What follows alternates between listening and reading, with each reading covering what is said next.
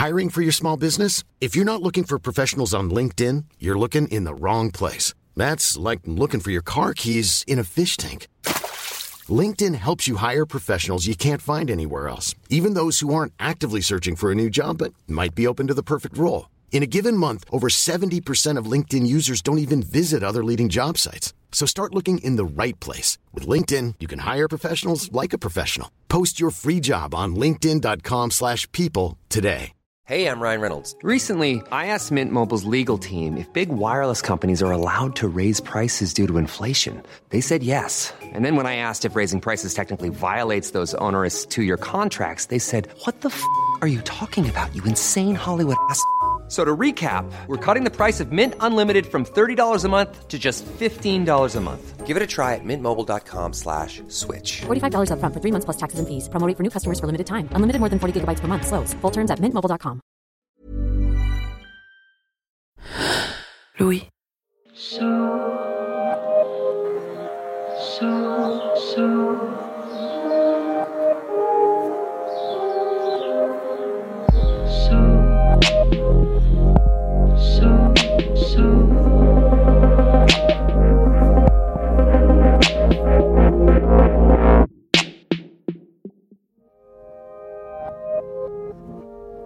Dans nos relations sociales, le mensonge est partout.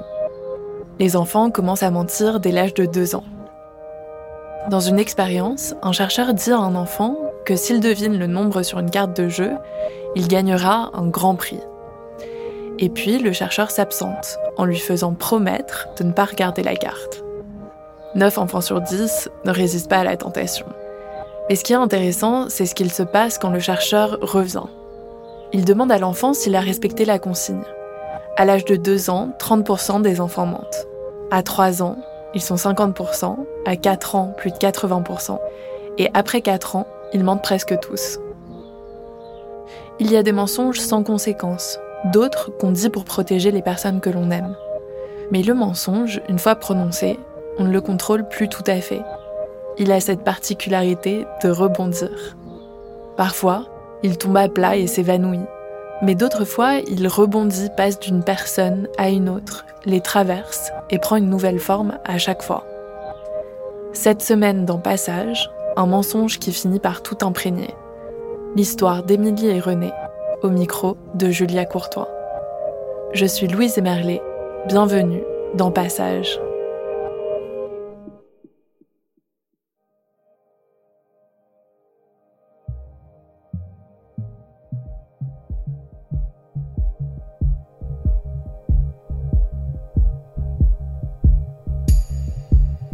Mes parents euh, divorcent quand j'ai 10 ans.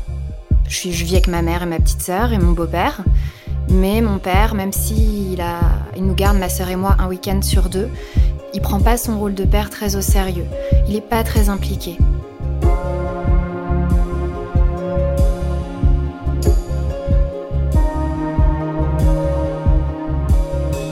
Et ce qui fait qu'avec le temps, j'ai l'impression que je le connais pas tant que ça. On s'appelle euh, très peu, bonne année, bon anniversaire, euh, de temps en temps, mais on parle de rien, on parle de la météo. Et voilà, c'est une relation qui est un peu forcée. On n'est pas en conflit, mais c'est pas fluide.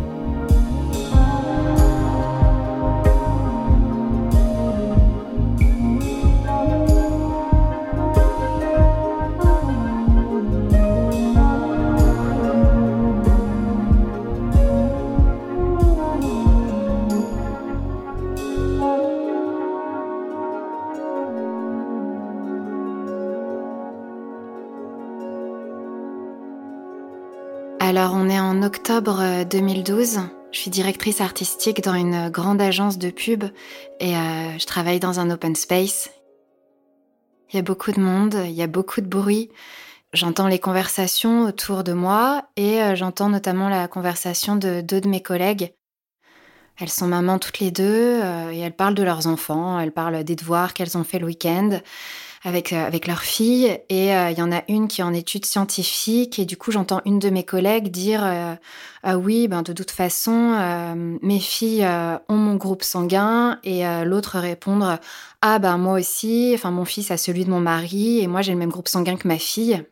Et en fait, moi, cette conversation, elle m'interpelle parce que depuis que je suis, je suis toute petite, je connais sur le bout des doigts les groupes sanguins de tout le monde chez moi, de mon père, de ma mère et de ma petite sœur, et le mien, mais sans raison euh, apparente, juste euh, je le sais par cœur. Du coup, je me dis, tiens, c'est bizarre, moi je suis AB, ma mère est A, comme ma sœur, et mon père est O. Et je me dis, tiens, moi, ça correspond pas. Donc je me mêle à la conversation de mes deux collègues, et elles me disent, ben non, non, Émilie, il y a des correspondances dans la génétique, c'est comme ça. Donc je dis rien, mais j'ouvre Google bien sûr comme tout le monde. Et je vois, en fait, je tombe sur des tableaux euh, où il y a des croisements entre les groupes sanguins. Et c'est là que je vois que bah, effectivement ça ne matche pas. A et O, ça fait pas AB.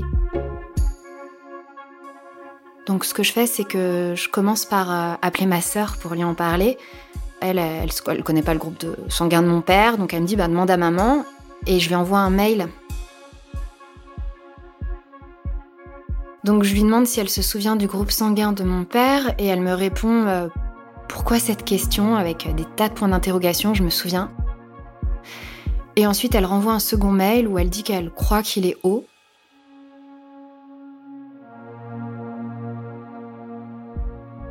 Je décide du coup d'appeler mon père. Je décide de l'appeler et j'invente une histoire avec ma sœur. je lui dis qu'il doit nous départager en fait qu'on se chamaille toutes les deux à propos de son groupe sanguin, qu'elle dit qu'il est A et que moi je dis qu'il est O. Et en fait, il me dit euh, non, non, je suis O. On est vendredi soir, et au moment où il me dit ça, je sens qu'il y a un truc qui se compresse dans mon ventre, et du coup, j'abrège la conversation. Et là, je me mets à pleurer, et tout défile très vite dans ma tête, et en même temps, je me dis que je suis sûre de rien.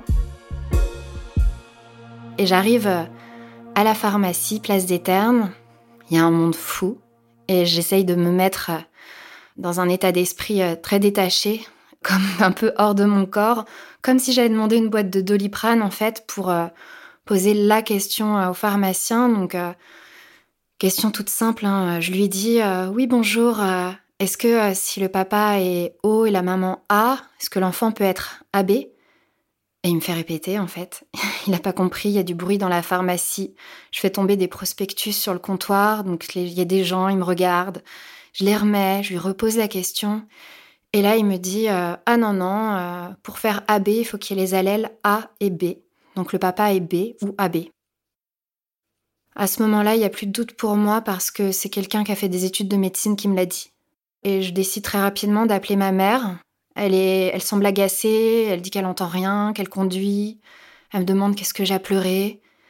Et je lui explique euh, ce que le pharmacien vient de me dire. Et elle, elle, elle réagit en disant euh, que je raconte n'importe quoi, que j'ai qu'à dire que j'ai été changée à la naissance, que qu'elle est en voiture, qu'elle n'a pas le temps de parler, et elle raccroche.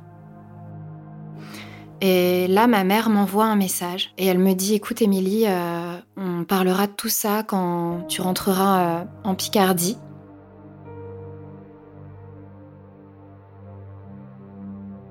Ma mère euh, habite en Picardie, c'est là où j'ai grandi. Et euh, pour y aller, c'est simple. Il y a des trains, ça prend 40 minutes.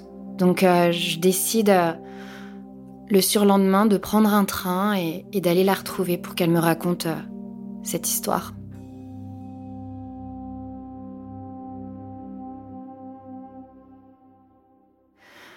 Elle me dit que quand elle s'est mariée à mon père, elle voulait vraiment un enfant. Mais vraiment, ça marchait pas. Elle me dit, si j'avais dû me faire couper la main pour avoir un bébé, ben je l'aurais fait. Elle a pris des traitements, ça marchait toujours pas. Mon père, c'est quelqu'un qui a toujours aimé boire, un peu trop. Et ma mère me dit euh, qu'il était alcoolique, et c'est pour ça que ça marchait pas. Un jour, elle travaille sur Paris et elle rencontre un homme. Elle me dit qu'il ressemblait à peu près physiquement à mon père, et qu'elle se sert de lui pour avoir un enfant. Elle le voit deux fois, de ce qu'elle me dit. Elle tombe enceinte et elle me raconte qu'elle a jamais su vraiment si j'étais de cet homme ou de mon père. Elle voulait juste un bébé et il était là. Et moi, évidemment, je lui demande euh, qui c'est, je lui demande euh, comment il s'appelle, où il est? Et elle me dit, bah, je sais plus. Elle me parle d'un prénom, elle me dit Bruno. Et moi, quand j'entends Bruno, j'entends tu mens. vraiment, je, sens que c'est faux au ton de la voix. Je parle de racines. Et elle me dit que ne elle voit pas où est le problème, qu'elle a beaucoup déménagé quand elle est petite, que tout va bien. Je lui dis que c'est pas ça, et, elle me dit écoute, t'es en bonne santé, t'as une famille, euh, tout va bien. Et je dis rien. Et après, elle me dit que c'est un secret, qu'il faut que personne le sache, surtout pas mon père. Et moi, j'accepte en fait euh, le deal. J'ai pas d'autre choix, j'ai aucun indice sur euh, qui est mon père biologique, et je peux pas en avoir, et c'est comme ça.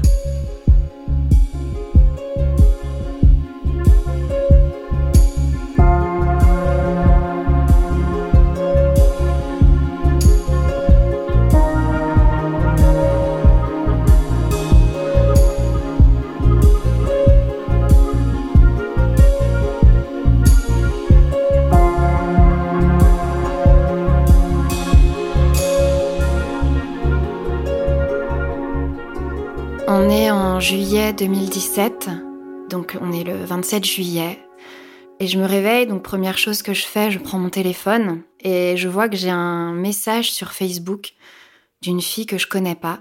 Elle s'appelle Eva et elle me dit Est-ce que ta mère s'appelle Martine? C'est le prénom de ma mère. Donc je suis très étonnée parce que ma mère n'est pas sur les réseaux sociaux. Je comprends pas en fait. Je me dis que peut-être c'est une collègue, comme ma mère part bientôt en retraite, qui veut organiser quelque chose, une surprise.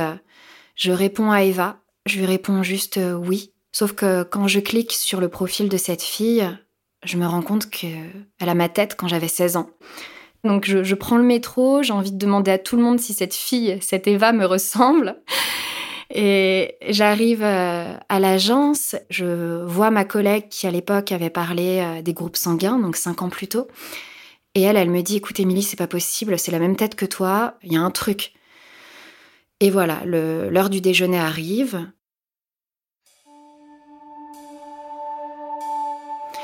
Pendant le repas, je reçois à nouveau un message d'Eva. Et elle me dit, est-ce que tu es née euh, au mois d'août 1984 et c'est le cas, je suis née le 8 août 84. Et quand elle me demande ça, je me dis c'est pas possible, on parle de la même chose. Je lui dis euh, est-ce qu'on peut s'appeler? Je pense qu'on a un secret en commun. Et là, elle me répond on a le même père. J'ai laissé mon numéro et j'attends nerveusement. Et là, mon téléphone sonne. Et c'est pas Eva que j'ai au téléphone, mais c'est sa mère. Elle se présente et euh, elle me dit que donc elle est la maman d'Eva, mais elle est aussi la seconde épouse de René. je me dis René. Et là, je comprends euh, que c'est probablement le prénom de mon père biologique, non pas Bruno. Elle me dit que euh, son mari lui a toujours dit croire avoir une fille, mais qu'il n'était pas sûr, et qu'elle, elle veut pas que les enfants soient abandonnés dans la nature, donc la mère d'Eva que j'ai au téléphone m'apprend que j'ai cinq nouveaux frères et sœurs, qu'ils habitent tous euh, à Paris, à côté euh, de l'endroit où je travaille. Elle m'apprend que René euh, a son commerce. Et en fait, ce commerce, ce qui est fou, c'est qu'il est sur le trottoir en face de mon studio d'acteur. Ça veut dire que pendant quelques années, j'étais en face de lui sans le savoir et je passais devant tout le temps.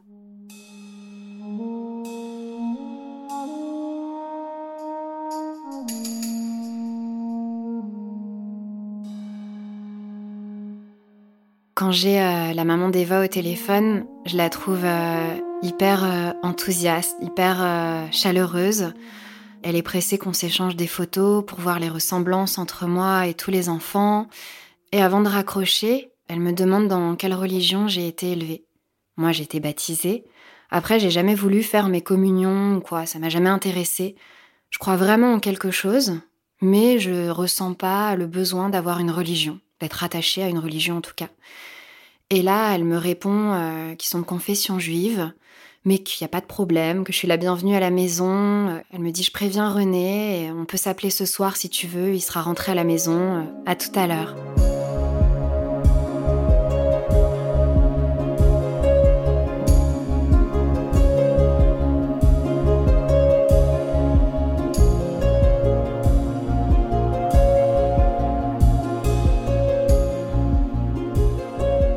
Alors elle me dit ta fille va t'appeler, elle va t'appeler après sa pièce de théâtre. C'est un vendredi donc euh, j'attends son coup de fil impatiemment. À chaque fois que le téléphone sonne, je crois que c'est elle et des fois c'est pas elle. Bon alors donc euh, très stressant, très stressant. Et puis euh, elle m'appelle vers 22 h après sa pièce. Il prend le téléphone, il, il, me demande si je vais bien et on ne sait pas si on se vous voit, si on se tutoie. C'est très bizarre. On n'a pas grand chose à se dire, mais je pense qu'on est aussi gênés l'un que l'autre. Elle comme moi, on, on est très très tendu et, et gêné et mal à l'aise. Et immédiatement, il me propose de, de les rencontrer le lendemain, le samedi, de venir chez eux euh, en fin de journée. On sait pas quoi se dire. On se dit des banalités, puis on se promet de s'appeler, ou non, de se voir, pardon, le lendemain soir. Et je sonne. Et là, euh, je me, je me présente. C'est pas Eva qui répond, donc c'est la, la, femme de René. Et elle me dit euh, Monte ma chérie, c'est au deuxième j'ai peur en fait. Et en même temps, je la sens très accueillante et en même temps, euh, je me dis qui est-ce que je vais rencontrer derrière la porte? Et la porte s'ouvre et là, elle me prend dans ses bras, elle me serre comme si elle m'avait toujours connue. Moi, je pleure. Ensuite, elle me dit ben René dans le salon, tu peux aller le voir. J'arrive dans le salon, donc je le vois, il est au loin près de la fenêtre, il attend et je suis hyper intimidée. Elle vient, donc euh, tout le monde l'attend, mes enfants, ma femme. Elle arrive avec un énorme bouquet de fleurs. On est tous très très émus. On se fait la bise et je crois que je le regarde même pas euh, vraiment dans les yeux au début. Je j'essaye pas de trouver des, des, points de ressemblance. J'ai juste envie de lui dire bonjour et que ce moment soit passé. Et directement, je lui demande son groupe sanguin. Donc, elle m'a demandé le premier jour mon groupe sanguin, c'est B+. Je lui explique pourquoi cette question. On s'installe sur le canapé et sur la table basse, il y a des tas de gâteaux, il y a plein de boissons. C'est vraiment un moment festif. Là arrive euh, donc euh, Eva et, et, mes deux frères qui vivent encore chez René euh, et Isabelle.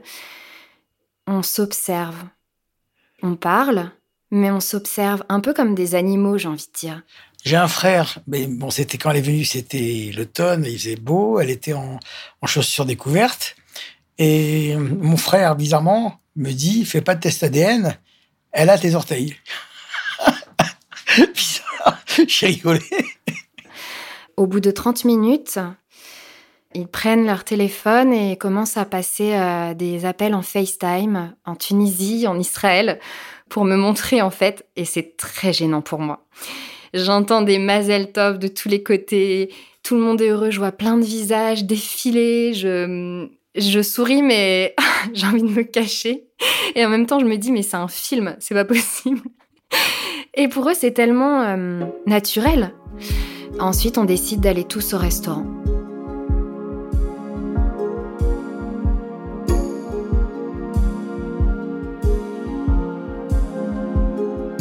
Il fait beau, il fait doux. Euh, on est mes cinq enfants, mon épouse, Émilie et moi-même. Et puis euh, deux couples de mes amis arrivent.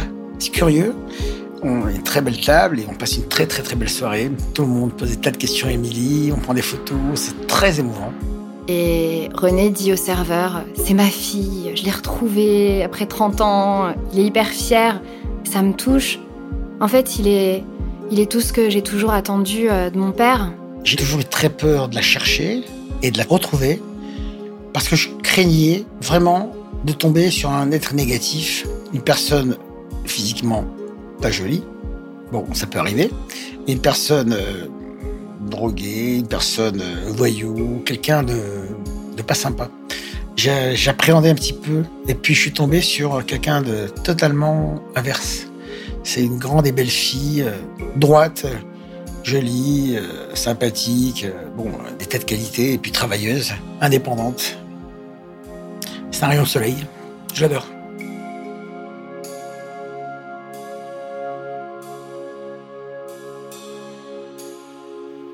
On discute, mais c'est plutôt eux qui me bombardent de questions. Ils me proposent de partir avec eux euh, dans les 15 jours euh, à Tel Aviv.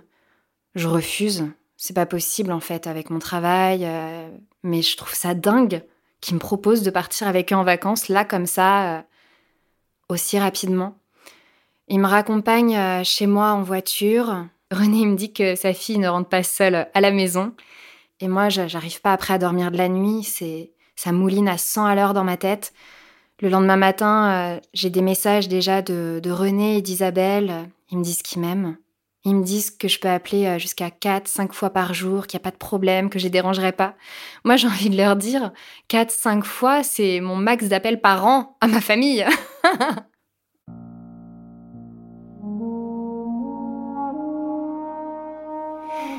Au fil des mois, euh, je suis vraiment euh, inclus dans cette nouvelle famille et on décide de faire un test ADN. René a acheté un kit, donc euh, on le fait lors d'un repas euh, tous ensemble, et lui aussi, et ça part euh, par la poste. Et puis dix jours après, on est le résultat. Alors je vous laisse deviner. 99,9999, ça veut tout dire. Donc c'est ma fille à 100%.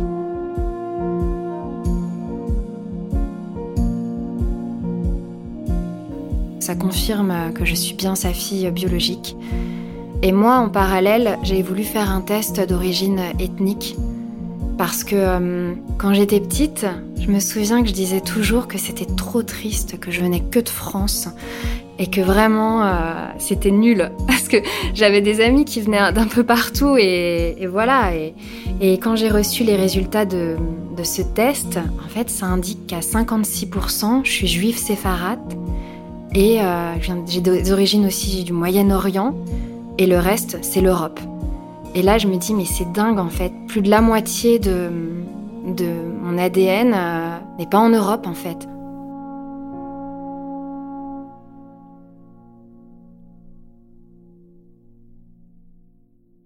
René Isabelle m'invite un jour euh, à mon premier repas de Shabbat. Moi, je ne connais rien à tout ça. La seule chose que j'ai vue, c'est la vérité si je mens. Donc c'est mon seul repère. Quand j'arrive euh, chez eux, je découvre euh, une table immense, décorée comme si c'était Noël, mais au mois de mars. Et là, on, se met tous autour de la table. Il y a des tas d'entrées sur la table, toutes plus délicieuses les unes que les autres. Je, me régale, j'en peux plus rapidement. Et euh, arrive le couscous. Clairement, j'avais plus faim. Il y a de la, semoule fine, de la grosse semoule. Et Isabelle me dit J'ai fait des boulettes. Moi, j'adore les boulettes. Donc, euh, la gourmandise l'emporte. Je me dis Cool, je vais en manger et tout. Ah, bah, j'en ai pris qu'une. La boulette ressemble à un steak haché, en fait. Donc, j'ai coupé un morceau et j'ai bien vu que ça, à l'intérieur, c'était pas comme les petites boulettes rondes euh, que je connais à la sauce tomate ou quoi. Et je demande à Isabelle, je lui dis Mais il y a quoi dedans? Elle me dit Ah, mais il y a de la viande, du des pommes de terre. Ah, c'est un repas complet, quoi. C'est vraiment. Et euh, je mange, on me sert de la semoule, je dis que j'en veux plus, du coup on m'en remet une, nouvelle louche. Et je suis vraiment en, coma gastrique, vraiment. Donc ça s'est très bien passé. Nous, tous les vendredis soirs, on fait des belles tablées, on fait Shabbat, donc des, grandes, des, des, grandes tables. C'est très convivial et elle vient assez souvent et ça se passe à merveille. Je me sens chanceuse d'être là à ce moment-là et je ressens que c'est surtout tellement différent de ce que j'ai toujours connu. Dans ma famille, du côté de ma mère en tout cas, on parle pas fort comme ça, c'est très calme, c'est très sage. Du côté de mon père, quand je dis mon père, c'est celui que j'appelle papa, oui, c'est un peu plus festif, mais comme il n'y avait pas ce côté euh, oriental, euh, c'est teinté euh, différemment. Et là, vraiment, je suis ailleurs, quoi. C'est J'entends des mots que je connais pas, je, mange de, la nourriture que je connais pas, je... tout est différent. Et en même temps, je me dis, mais c'est chez moi aussi. Je suis invitée régulièrement à des événements euh, de la communauté juive, sans en comprendre forcément les, les règles, mais je suis comme, je suis très curieuse. L'année qui suit ma rencontre euh, avec cette nouvelle famille. Euh, on est en, 2018. Je pars euh, en vacances euh, en Israël à Tel Aviv avec toute ma nouvelle famille. On est dans le taxi, ça crie, ça hurle, mais ça s'aime en même temps. Mais ils ont vraiment une manière de communiquer qui est différente de la manière que je connais. Et moi, rapidement, j'ai l'appel de la ville, j'ai envie de, visiter, de voilà. Donc je pars chaque jour en expédition, euh, aussi loin que je peux, et, et euh, c'est comme ça que se passent euh, mes vacances là-bas. Je, tombe amoureuse de Tel Aviv, de, de l'ambiance qui règne. Je me rends compte que tout ce que j'ai pu entendre auparavant n'est pas forcément la réalité une fois sur place, et j'attends qu'une chose, c'est repartir là-bas l'année suivante. C'est ce que je fais. Un an après, je repars avec eux.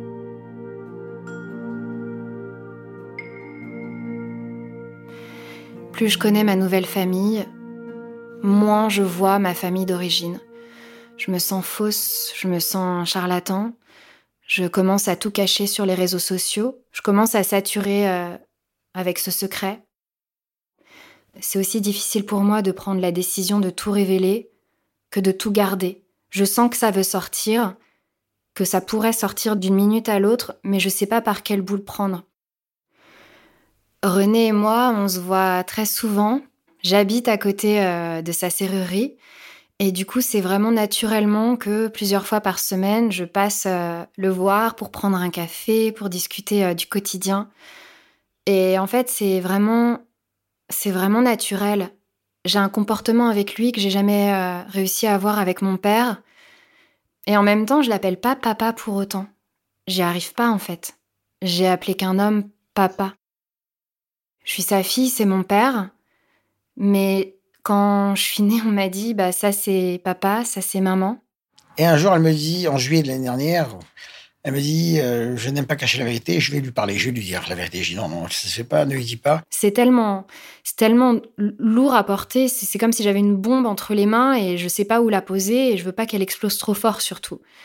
Et là, euh, le Covid fait parler de lui. Je continue à travailler de chez moi. Là, j'ai un déclic et je me dis, mais si je peux travailler de chez moi à Paris, alors je peux travailler de chez moi depuis n'importe où en fait. Et pourquoi pas à Tel Aviv? Nouvelle obsession, ma nouvelle obsession c'est je veux déménager à Tel Aviv, j'en ai marre de Paris, il faut que je parte. Je commence à prendre des cours d'hébreu toute seule et ensuite je me renseigne euh, sur le processus pour euh, partir en Israël. Alors c'est pas aussi simple que ça. Il faut faire quelque chose qui s'appelle faire son alia. Parmi les conditions, c'est qu'un de nos parents ou grands-parents soit de confession juive. Moi, je me dis, mais super, mon père est juif. Donc, je participe à la réunion. Euh, ça va très vite. L'homme en face, euh, ça sent qu'il récite 15 fois par jour euh, son discours. Et à la fin, il demande si on a des questions. Donc, moi, j'en ai qu'une. Je lui demande est-ce qu'un test ADN fonctionne? Et là, il me dit non, il faut que ce soit officiel. Donc à cet instant précis, euh, je comprends que je vais devoir dire la vérité.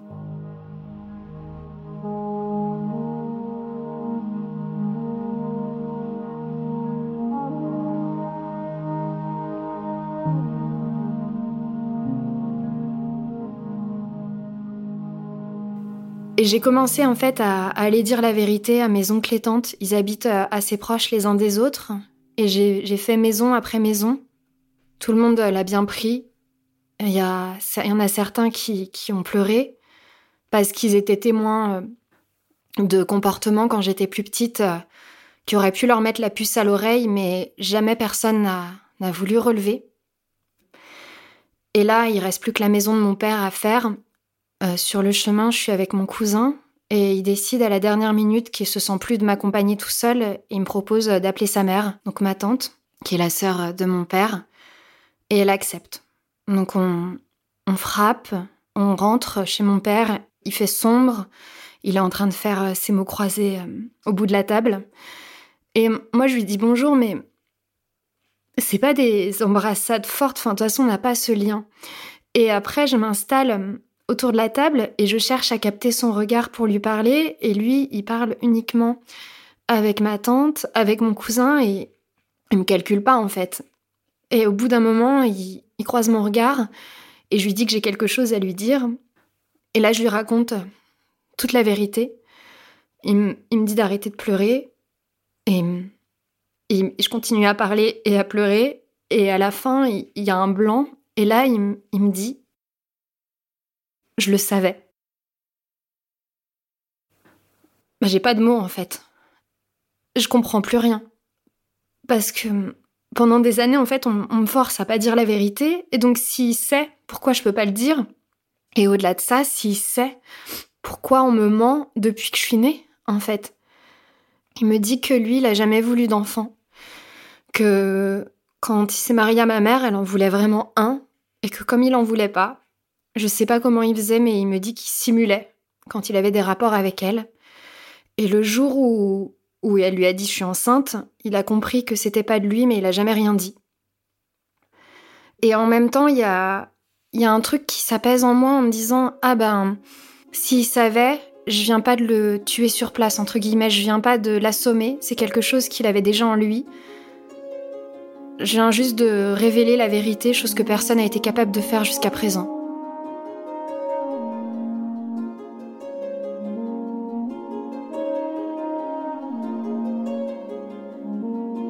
Suite à cette révélation, euh, je me sens entière, enfin, bah, libérée d'un poids en fait. Je, peux dire qui je suis, je peux, je peux assumer en fait euh, ma, ma vraie identité.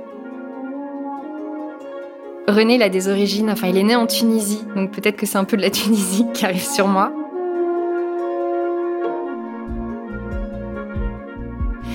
Je continue à, à prendre des cours d'hébreu. Je suis hyper assidue. D'ailleurs, elle a appris à parler hébreu presque couramment. C'est bizarre, en deux ans, elle a, appris. Euh, fabuleux. Très fière d'elle.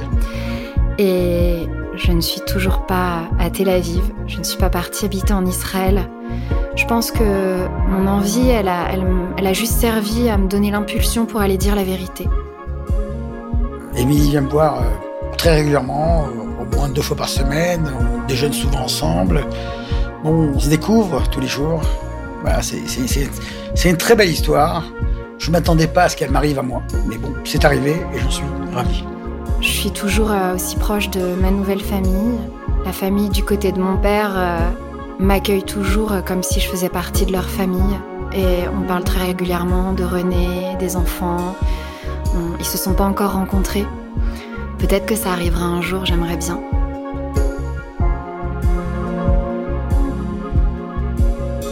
Alors aujourd'hui, mes deux grandes filles ne veulent plus parler à Émilie. Parce qu'Émilie connaissait pas Israël. Je lui ai fait découvrir ce pays qu'elle a adoré. Depuis, elle y va régulièrement. Elle a entamé un processus de conversion au judaïsme, mais elle a choisi la voie libérale. Donc c'est pas la vraie conversion, c'est la conversion simple, on va dire. Et de ce fait, elle n'est pas obligée d'avoir les contraintes de la conversion, c'est-à-dire de, pratiquer la religion juive, euh, de manger cachère, etc., etc. Donc elle fait pas tout ça. Et mes filles, mes deux grandes filles, trouvent ça un peu hypocrite. Elles se disent, tu veux devenir juive, c'est très bien, mais il faut faire les efforts que demande la religion, c'est-à-dire euh, manger cachère, euh, faire Shabbat, enfin, des tas de trucs. Je suis très triste de la situation. Je suis très triste. Et puis elles me disent une chose aussi, elle a débarqué dans ta vie, ça fait cinq ans, et dans plusieurs années quand tu seras pas là, elle aura pareil que nous, c'est pas normal. Elle me dit ça. Moi, j'ai pas accepté ça, c'est ma fille, c'est ma fille. Je ne peux pas aujourd'hui la reconnaître parce que son père l'a pas désavoué, donc je peux l'adopter. On est en train de voir ce qu'on peut faire à ce niveau-là, mais elle a droit, comme mes autres enfants, à une part de ma, succession, c'est normal. J'essaie de mettre tout le monde d'accord. Je veux pas euh, m'embrouiller avec une fille pour euh, faire la paix avec une autre. Je veux que tout le monde s'aime et s'entende. Euh, j'ai plein d'amour à donner. J'ai plein d'amour. En plus, il m'arrive des choses dans ma vie qui, hors du commun. J'ai Stéphanie, ma sa sœur, ma fille aînée qui est à la deuxième maintenant, qui a 40 jours d'écart avec Émilie, qui a été otage dans le Bataclan. Elle a failli sa vie en 2015. Et grâce à Dieu, elle s'en est sortie. Alors je me dis, c'est miraculé. J'ai eu la chance de ma vie. Donc, j'ai deux chances. Ma fille Stéphanie sauvée et Émilie retrouvée. Alors je me dis, Dieu devait m'enlever un enfant, il m'a donné deux. C'est extra.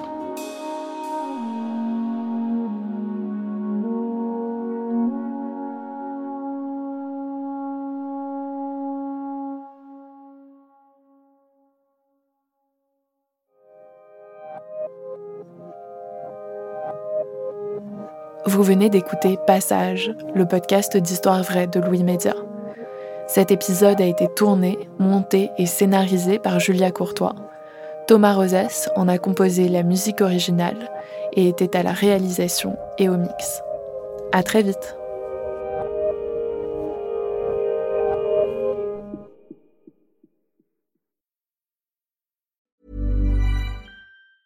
Small details are big surfaces. Tight corners or odd shapes.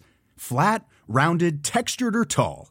Whatever your next project, there's a spray paint pattern that's just right. Because Rust new Custom Spray 5 and 1 gives you control with five different spray patterns. So you can tackle nooks, crannies, edges, and curves without worrying about drips, runs, uneven coverage, or anything else. Custom Spray 5 and 1. Only from Rust Hi, this is Craig Robinson from Ways to Win, and support for this podcast comes from Invesco QQQ the official ETF of the NCAA. The future isn't scary. Not realizing its potential, however, could be. Just like on the recruiting trail, I've seen potential come in many forms as a coach. Learn more at Invesco.com slash QQQ. Let's rethink possibility. Investco Distributors, Inc.